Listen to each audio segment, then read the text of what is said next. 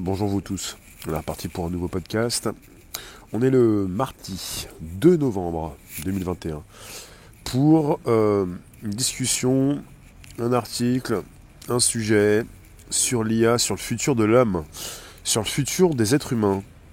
Je vous en parle tout de suite. Merci d'être présent sur ce direct.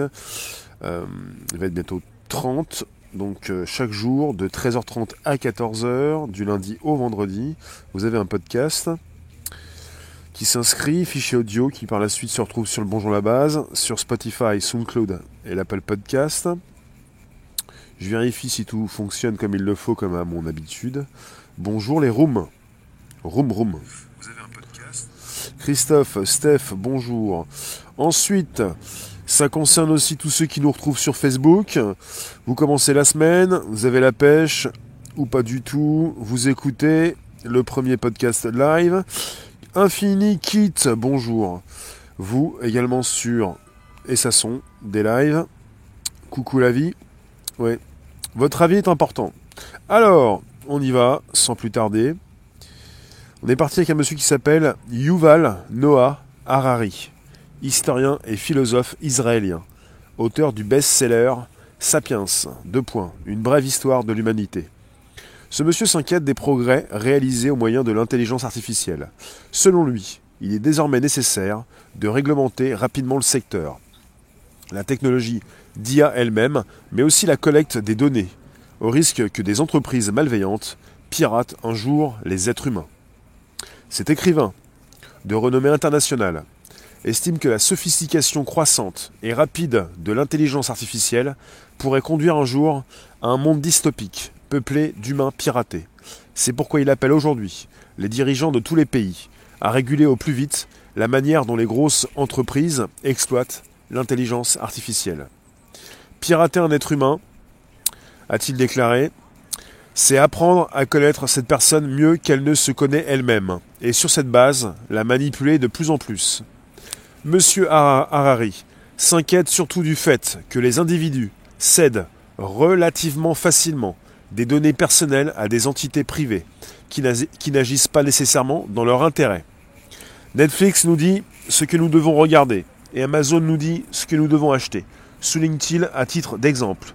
À terme, d'ici 10 ou 20 ou 30 ans, de tels algorithmes pourraient également vous dire ce que vous devez étudier à l'université et où travailler, qui épouser et même pour qui voter, avertit-il. Coordonnées, âge, situation amoureuse et familiale, centre d'intérêt, goûts musicaux et cinématographiques, ou encore préférences culinaires, nos données personnelles s'échangent aujourd'hui à prix d'or sur un marché principalement dominé par les GAFAM, Google, Apple, Facebook, Amazon et Microsoft. Un marché qui pèse aujourd'hui plus de 1 trillion d'euros en Europe selon un rapport de Génération Libre publié en 2019. Si ces données sont si précieuses, c'est parce qu'elles permettent, à partir d'algorithmes intelligents, de dresser un profil de plus en plus fidèle de chaque individu, afin de leur proposer des produits et services ultra personnalisés, du véritable sur-mesure, une aubaine pour tous les commerçants, qui sont dorénavant assurés de ne s'adresser qu'à des clients potentiels. Le problème est que ces données, de même que les manières de les récupérer sont toujours plus nombreuses et que nous cédons parfois des informations sans même nous en rendre compte. Du moins, peu de gens prennent le temps de lire les paramètres d'utilisation d'un service en ligne requérant la saisie de données personnelles. Dans une économie basée sur le développement numérique, la data est la nouvelle matière première.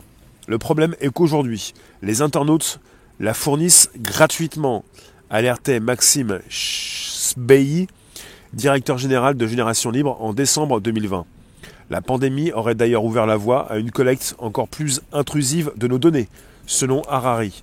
Alors que les entreprises et les gouvernements se limitaient jusqu'à présent à collecter des données sur nos divertissements préférés, nos relations et nos destinations favorites, la collecte concerne désormais ce qui se passe à l'intérieur du corps, remarque-t-il.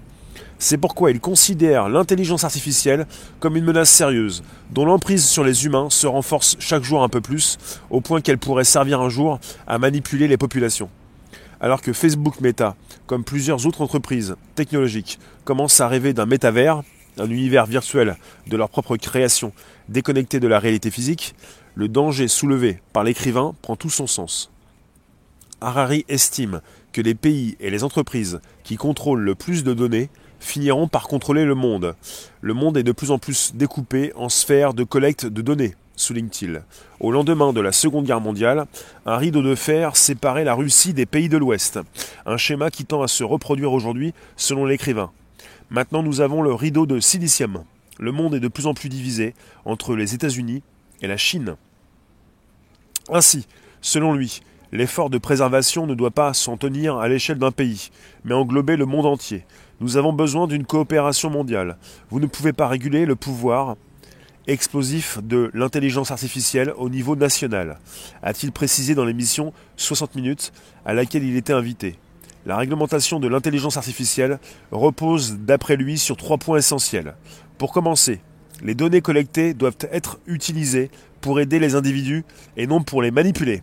Ensuite, la surveillance croissante des individus doit toujours s'accompagner de la surveillance simultanée des entreprises et des gouvernements. Enfin, les données ne devraient jamais être centralisées en un seul endroit, ce qui, pour l'écrivain, est tout bonnement la recette d'une dictature. Harari considère néanmoins que si elle est bien encadrée, l'intelligence artificielle peut être très bénéfique pour l'humanité. Ce type de données peut aussi nous permettre de créer le meilleur système de soins de santé de l'histoire, dit-il à, titre d'exemple. C'est d'ailleurs l'objectif poursuivi par la start-up franco-américaine Emblima, qui propose aux patients de vendre leurs données médicales à des professionnels de santé pour faire avancer la recherche. Mais l'important, rappelle Harari, est de savoir quels autres usages sont faits de ces informations et surtout qui les supervise. Je viens vous consulter, j'ai terminé, terminé, de cet article. Je vous le mettrai en lien sous la vidéo. Euh, je vous remercie d'être présent jour après jour pour un nouveau podcast. Il est donc euh, assez important de, comprendre le futur comme ce monsieur l'a compris finalement. Il pense que à des dérapages futurs, je pense à des dérapages actuels avec déjà des personnes qui euh, ont beaucoup donné de leurs euh, données euh, personnelles, ce qui fait que finalement, il y a quand même une grande partie de la population qui ne comprend pas. Quand, je précise que hors GAFAM, vous pouvez justement consulter du contenu en gagnant de l'argent, il y en a beaucoup qui pensent qu'il s'agit d'une belle histoire. Il s'agit d'une réalité, c'est factuel. Il s'agit d'arrêter de proposer comme ça, gratuitement, entre guillemets, vos données aux GAFAM il est important de concevoir euh, la suite logique des choses. Bonjour vous tous, merci de nous récupérer. Bonjour Catherine, bonjour Émilie, Odile, bonjour Luc, bonjour vous tous. Merci d'être présents sur ce direct. Vous en pensez quoi? Donnez-moi vos réflexions en rapport avec euh, ces questions aussi qui ont été posées par ce monsieur. Euh, je pense que quelque part, on peut penser au futur, mais on pense déjà au présent en rapport avec ce que nous vivons déjà et ce que nous donnons beaucoup, en rapport avec nos données que nous proposons comme ça, entre guillemets gratuitement, même si le gratuit n'existe pas. Il s'agit d'un manque de respect flagrant. Tanguy, tu nous dis, peut-on confier toutes ces techs à l'humain? En fera-t-il quelque chose de bien? Bah à part euh, donner ces techs à l'humain, tu veux le donner à qui? Tu veux donner cette tech à qui? Je, ne comprends pas la question. On va donner la tech à qui? La tech à qui? Euh, Un monde dystopique dans lequel l'intelligence artificielle a pris trop de pouvoir et dans, lequel euh, eh bien, euh, on vous prédit, on vous propose ce que vous aimez déjà. Vous ne faites plus d'erreurs, vous ne faites plus d'efforts, on vous nourrit, on vous propose ce que vous aimez, vous n'apprenez pas de vos erreurs puisque vous ne faites plus d'erreurs. C'est un monde amorphe, un monde de larves, avec des personnes qui euh, sont branchées euh, à un tuyau, un, câble, à un protocole de transfert de données, dans lequel vous euh, continuez peut-être de nourrir l'IA, un monde dans lequel justement l'IA vous dorlote, vous chapote et vous permet de ne plus faire aucun effort. Vous n'apprenez jamais de vos erreurs, vous ne faites plus d'erreurs, et quelque part, vous ne vous affranchissez de rien et vous restez au même stade. Un peu, c'est un peu au stade larvaire. Ça me fait penser à Matrix, dans lequel les humains sont des piles que l'on utilise justement pour faire fonctionner euh, tout un procédé, un processus. C'est le monde de Matrix. C'est un petit peu ça. C'est le monde dans lequel nous vivons déjà. Hein. Si vous ne vous rendez pas compte, euh, on vous facilite les choses, on vous facilite la vie, vous ne faites plus d'efforts. Et là, dans l'article, euh, Monsieur Harari parle de Netflix. Pour ce qui concerne Netflix, c'est la, même chose. Hein. C'est un piège absolu. Hein.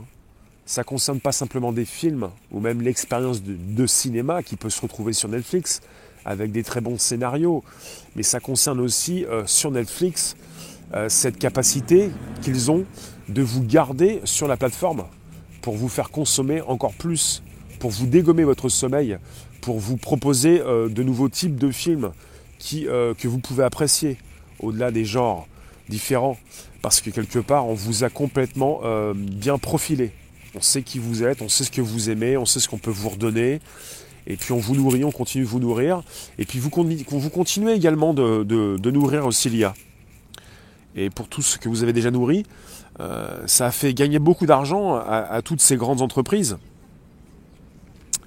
Et c'est ça le problème, c'est qu'il n'y a pas d'échange euh, sérieux.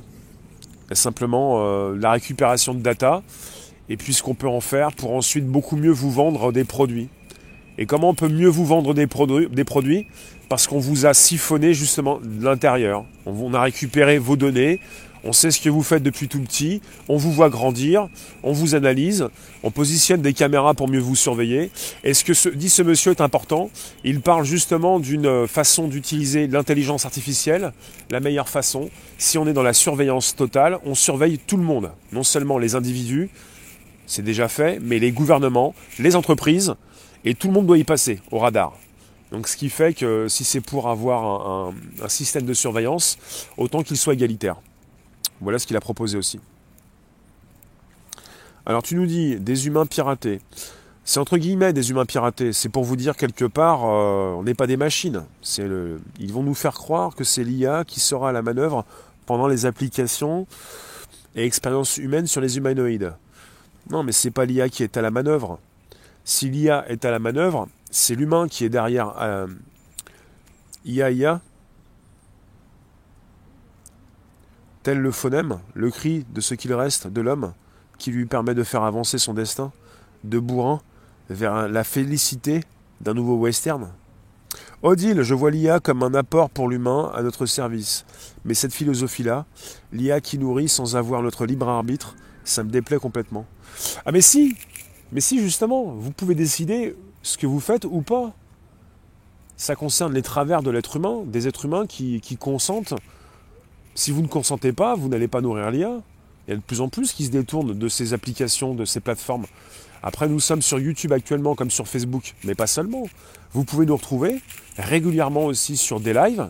Je diffuse sur des lives actuellement, sur Odyssée, des plateformes sur lesquelles justement vous n'allez pas comme ça nourrir euh, des algorithmes gigantesques, comme celui de chez Google, comme celui de chez, chez Meta, chez Facebook, chez Alphabet aussi. Euh, toi, ça te dépasse C'est au-delà de l'entendement? J'avoue humblement, je ne comprends rien. En même temps, c'est très simple. Hein. J'y ai pas mis des mots forts. Euh, les mots ne sont pas compliqués. Il s'agit simplement de, de ces outils avec lesquels vous vivez depuis des décennies. Vous êtes né dedans. Il s'agit simplement de comprendre, comprendre le monde qui est le nôtre. De comprendre justement qu'on est dans, dans ce monde-là, dans un monde euh, où on est sur l'automatisation des tâches, sur l'installation de différentes euh, intelligences artificielles, sur cette possibilité d'être accompagné justement et d'avoir un, choix euh, d'informations sur nos téléphones. Le simple fait d'avoir un choix d'informations sur votre téléphone, c'est déjà un biais, c'est déjà un choix qui a été fait par des outils, par des robots. Ce que vous consultez sur votre téléphone, ça concerne un choix qui a été fait en rapport avec ce que vous avez déjà pu consulter. Et avec des algorithmes, à partir de votre téléphone, votre ordinateur, qui savent très bien ce que vous aimez. Et qui vont vous proposer beaucoup plus ce que vous aimez que ce que vous n'aimez pas. Et finalement, déjà, vous êtes biaisé. Il y a un biais, il y a justement euh, une proposition donc, de choix. Et vous n'allez plus jamais perdre de temps comme faire des erreurs. Et c'est là où ça pose un, sérieux problème, parce que finalement, vous ne pouvez pas vous-même vous affranchir, vous-même être indépendant, vous-même avoir un esprit critique, parce que vous êtes noyé dans euh, les algorithmes. Il est euh, important régulièrement de pouvoir en sortir, de pouvoir taper soi-même ces mots-clés dans différents moteurs de recherche, ou d'aller récupérer justement ce que vous voulez récupérer, euh, si c'est de l'actu, ou puis récupérer ce qu'on vous donne aussi, mais bon, pas seulement. Un monde où on ne s'appartiendra plus. Non mais on ne parle pas d'un monde futur, même si ce monsieur parle d'un monde futur, perso je vous parle d'un monde présent. Pour penser au futur, il faut penser au présent. On est déjà dans ce monde-là. Ah, il le dit, pirater un être humain, c'est apprendre à connaître cette personne mieux qu'elle ne se connaît elle-même. Et sur cette base, la manipuler de plus en plus. Et M. Harari s'inquiète surtout du fait que les individus cèdent relativement facilement des données personnelles à des entités privées qui n'agissent pas nécessairement dans leur intérêt. Netflix nous dit ce que nous devons regarder et Amazon nous dit ce que nous devons acheter. Mais c'est très sérieux, c'est la réalité. Netflix vous dit ce que vous devez regarder, vous recevez un mail, vous recevez un SMS, vous recevez les dernières sorties, on vous propose différents genres de films, différentes catégories, mais souvent avec ce que vous aimez, parce qu'ils savent véritablement ce que vous aimez, ce que vous avez consulté, là où vous avez fait une pause dans le film. Vous avez euh, des algorithmes assez puissants qui, qui évoluent au fil du temps chez Netflix et même chez Amazon. Vous êtes cerné, vous êtes nassé, vous êtes bloqué dans un processus. C'est infernal. Si vous voulez en sortir, vous quittez Netflix comme Amazon. Mais sinon, vous êtes bloqué à l'intérieur. Merci Isabelle. Non mais c'est une manipulation, oui. Euh, c'est un accompagnement. À partir du moment où vous êtes accompagné, on va choisir à votre place.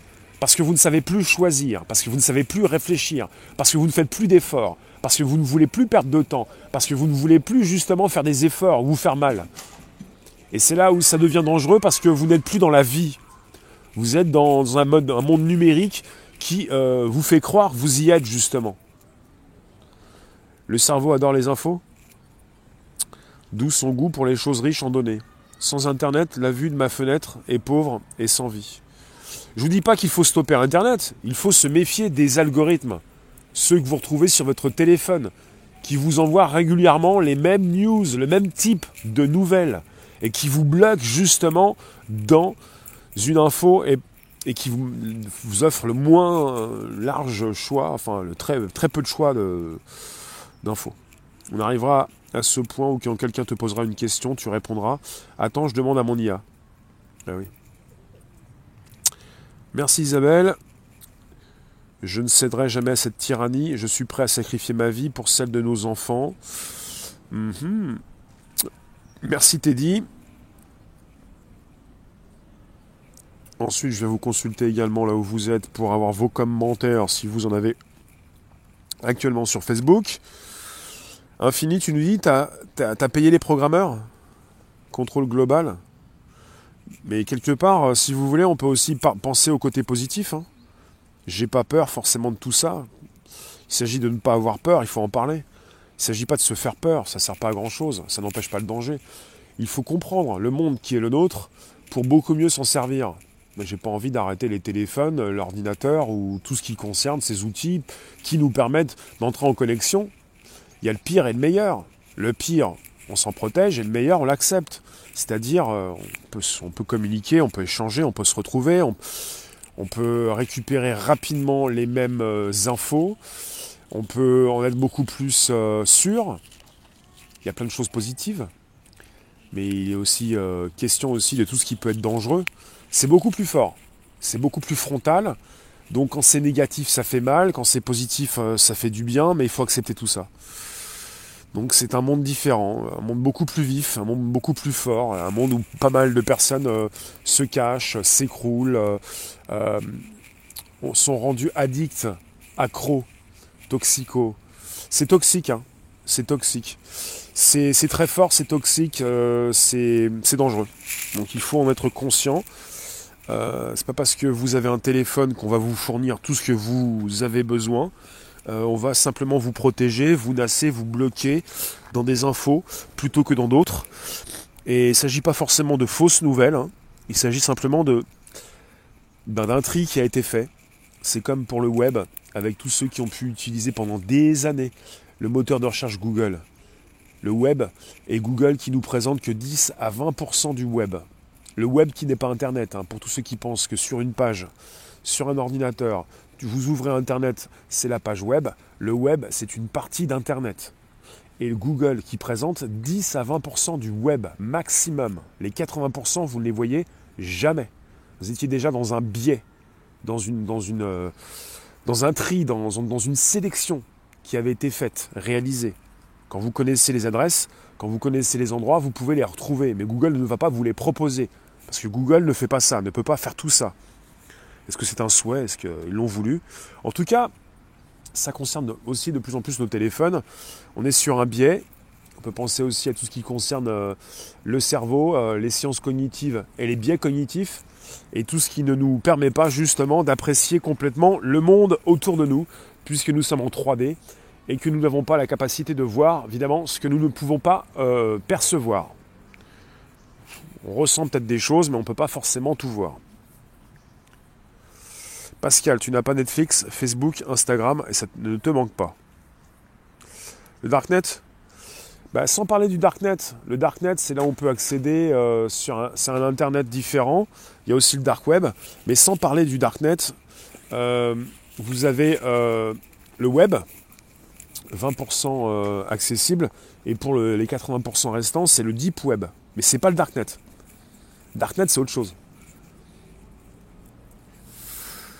Alors vous me dites, euh, pour moi Netflix me permet de voir un choix de film, certes sélectionné, mais ça me convient. J'ai jamais dit que c'était forcément mauvais complètement Netflix. Il y a des choses bonnes et moins bonnes. C'est comme pour Internet. Bonjour Jacqueline.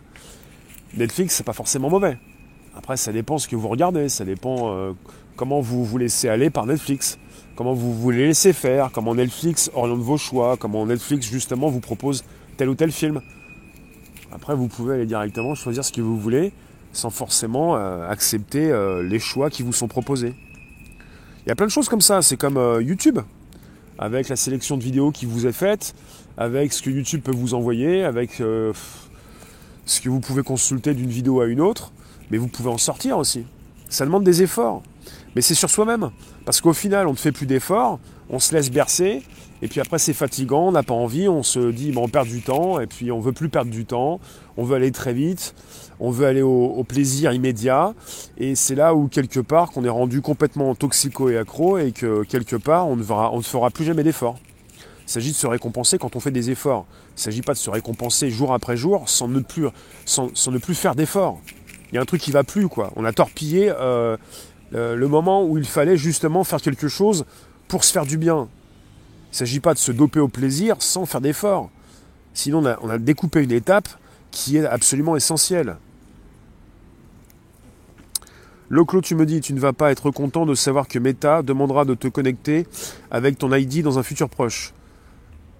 Donc, pour toi et moi, ça passe par la phase de traitement pour continuer à les utiliser. Dominique, tu poses la question, comment savoir ce qu'il y a dans le Deep Web sans en avoir connaissance? C'est une bonne question. Comment ont-ils fait pour savoir que Google ne référençait que 10 à 20% du web? En tout cas, se pose toujours les questions, en tout cas, par rapport aux identifications. Par quoi va passer l'identification dans quelques années? Est-ce qu'on sera tous d'accord pour justement non pas simplement mettre son doigt, mettre sa rétine, mettre autre chose pour s'identifier Et si l'on commençait par refuser les cookies ben, voilà ce que vous pouvez faire. Je vous parle de Google. Le mieux, c'est que vous passiez sur Brave. Passez sur Brave. Vous avez même euh, tout ce qu'il faut pour euh, vous sécuriser vos, sécuriser vos, déplacements. C'est plus rapide sur téléphone. Et puis vous avez la possibilité de récupérer du BAT, euh, une crypto. Vous entrez dans la finance décentralisée. Vous devez vous-même justement bah, quelqu'un qui s'y connaît plus en tech et c'est important. On doit tous de plus en plus s'y connaître pour voir un petit peu ce qui transite sur nos, téléphones et ne pas être prise au dépourvu quand on va justement apprendre de nouvelles choses puisque ça évolue régulièrement. qu'est-ce que je peux vous dire de plus? En rapport avec tout à l'heure ce que je vous ai lu On parle chez les GAFAM d'un marché qui pèse aujourd'hui plus d'un trillion, un trillion d'euros. Vous avez, euh, logiquement, euh, c'est traduit de l'anglais. En anglais, vous avez un million, un billion et un trillion. Un million, c'est un million, bien sûr. Un billion, c'est un milliard. Et un trillion, c'est euh, mille milliards. Donc là, on est sur un marché de 1000 milliards d'euros. Le trillion.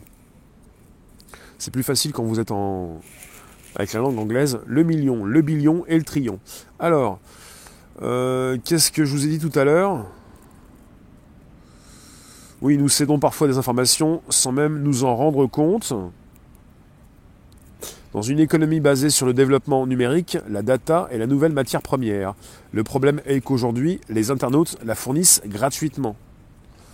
Ça, c'était une euh, déclaration de Maxime Sbi, directeur général de Génération Libre, en décembre 2020. Et M. Harari, l'écrivain, précise que la pandémie aurait d'ailleurs ouvert la voie à une collecte encore plus intrusive de nos données. Il précise alors que les entreprises et les gouvernements se limitaient jusqu'à présent à collecter des données sur nos divertissements préférés, nos relations et nos destinations favorites, la collecte concerne désormais ce qui se passe à l'intérieur du corps. Ça, concerne la collecte de nos données de santé, ce qui peut poser un sérieux problème en rapport avec notre vie de tous les jours c'est-à-dire avec euh, nos crédits, euh, nos assurances euh, et tout ce qui peut permettre à ces portiques de se refermer, puisqu'ils ne pourront peut-être pas forcément vous accepter en relation avec votre état de santé. Catherine, tu nous dis, les jeunes sont nés dans la tech, donc pour eux c'est facile d'y naviguer et d'accepter toutes les nouveautés. Il y a pas mal de, personnes jeunes, ça ne veut pas dire que tous les jeunes le font, mais il y a beaucoup de jeunes qui utilisent un téléphone sans forcément savoir l'utiliser. Ils sont simplement là, ils sont très bons à taper rapidement du texte. Pour, pour vous, les, les, moins jeunes, si vous voulez, hein, on est tous le jeune de quelqu'un, mais n'ayez pas peur des plus jeunes. N'ayez pas peur de, de ce qu'ils font avec leur téléphone s'ils sont très très habiles à taper du texte. Ce que les jeunes que vous voyez font régulièrement, c'est taper du texte et envoyer des images. Ils euh, sont assez rapides pour, euh, pour tout ça. Et ça ne veut pas dire qu'ils connaissent forcément euh, comment fonctionne Internet, ce qui se passe au niveau de l'évolution des technologies et euh, ce qu'ils donnent comme données personnelles et ce qui pourrait les déranger plus tard. Est-ce qu'ils font véritablement la relation entre ce qu'ils proposent maintenant et, et l'évolution des, algorithmes et pour tout ce qui concerne aussi la surveillance absolue, les caméras qui deviennent intelligentes les enceintes connectées, les téléphones qui justement vous écoutent. Avec l'application Brave, on conserve la même adresse mail. Euh, bah, Brave, il faut se connecter. Vous pouvez récupérer, vous pouvez vous connecter avec votre adresse mail préférée. On veut des objets fonctionnels et adaptés à nos besoins, donc ça implique de nous connaître pour pouvoir nous contenter. Absolument. Absolument avec plein de fautes d'orthographe épouvantables. Bah, quand vous mettez le, correcteur orthographique, ça concerne également cette facilité d'utilisation. Je vous le dis, euh, quand j'ai retiré mon correcteur orthographique, euh, ça m'a fait bizarre. On s'habitue trop vite à ces nouveaux outils et finalement, on ne sait même plus comment écrire. Après, si vous avez des jeunes qui font des fautes ou des moins jeunes, peut-être que le correcteur orthographique n'a pas été mis, et c'est pas un mal, ne pas le mettre, ne plus le mettre, pour continuer justement de faire attention à ce que vous écrivez. Parce que ça va trop vite. Été habitué aussi, je suis encore habitué, ça dépend du téléphone, à taper rapidement des mots et puis des lettres qui s'affichent et puis euh, le téléphone qui, euh, qui met les accents là où il faut, le téléphone qui, qui corrige, euh, enfin il n'a même pas le temps de corriger des fautes, j'en ai même pas fait. Quelque part, on est là avec des outils qui, qui remplacent les efforts que nous devrions faire. Ça va trop vite, c'est trop facile. On fait plus d'efforts, on ne se trompe plus. C'est ça le sujet. À travers nos discussions sur les chats UU, les algos peuvent-ils identifier le statut des commentateurs? Euh, Luc, on est chez Google. UU, c'est Google. Google euh, connaît beaucoup de choses. Ça fait des, années que beaucoup d'entre vous, d'entre nous, on tape des mots-clés dans Google parce qu'on peut être hypochondriaque, on peut se poser des questions. Euh, je pense que Google en sait vraiment beaucoup sur beaucoup de personnes. Brave n'a pas la puissance de recherche de Google. Peu importe. Si tu veux rester chez Google, tu restes chez Google. C'est vous qui décidez. Après, ce que je sais, c'est que Brave, c'est beaucoup plus fort. ça propose déjà, déjà la décentralisation. ça propose beaucoup plus de choses. Et ça concerne ce nouveau monde qui s'installe rapidement, la décentralisation. Comment ne pas donner d'infos perso? Euh, vous en donnez beaucoup moins quand vous euh, prenez Brave au lieu de Google, quand vous venez sur des lives Odyssey au lieu de YouTube et Facebook. Euh, puis vous pouvez faire une transition pendant quelques années puisqu'on est encore ensemble sur ces différentes plateformes. Je vous remercie.